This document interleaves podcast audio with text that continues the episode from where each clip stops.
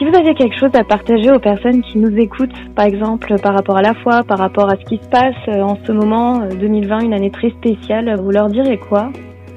En fait, pour moi, bah, le verset que j'avais à cœur pendant euh, toute la saison de confinement, c'était un Psaume 23 en fait, quand c'est écrit, même si je passe par la vallée obscure, je ne redoute aucun mal, Seigneur, car tu m'accompagnes. Tu me conduis, tu me défends, voici ce qui me rassure. Et euh, ouais, je sentais vraiment, je ne sais pas qu'est-ce qui va se passer en fait dans cette euh, épidémie. Je ne sais pas qu'est-ce qui va se passer, si je vais être contaminée ou pas. Je ne sais pas. Je ne mm. peux pas contrôler l'avenir. Mais je savais juste que le Seigneur était avec moi en fait. J'avais cette confiance. Et c'est la même chose en fait aujourd'hui. Peut-être le futur est incertain pour tellement de personnes en fait qui sont en conversion de travail, à un niveau professionnel, qui sont euh, dans tellement d'incertitudes et on ne sait pas ce qui va se passer.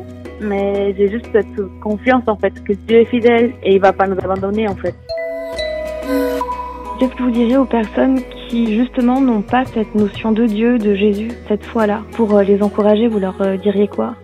En fait, je leur dirais que le vide qu'ils ont dans leur vie et qu'ils essayent de combler avec tellement de choses, bah, ça sera comblé avec Jésus. En tout cas, c'était le cas pour moi. C'était ça que j'ai vécu un jour et ouais.